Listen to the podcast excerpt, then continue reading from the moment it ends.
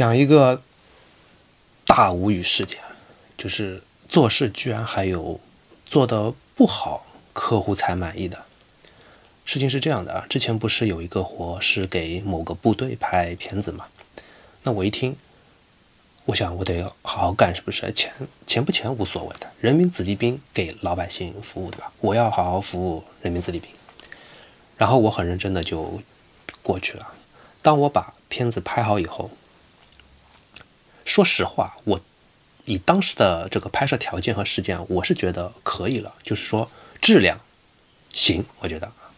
但是几天后，上面的反馈就就来了，这真的是大无语事件。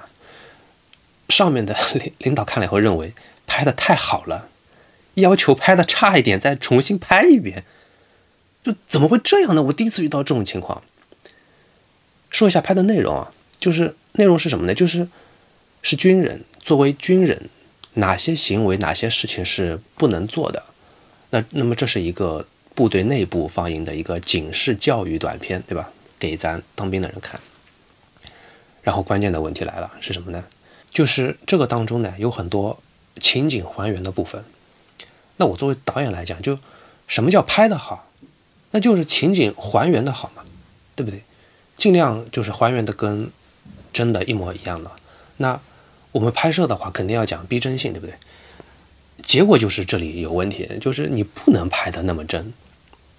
其实也没有很真，也就跟电视剧的这种水平的吧，其实很很很一般的。但是领导还是还是觉得，就是你必须要假一点，因为你拍的那么真，也许会让人误会，误会部队里面真的发生了这些这些事情啊。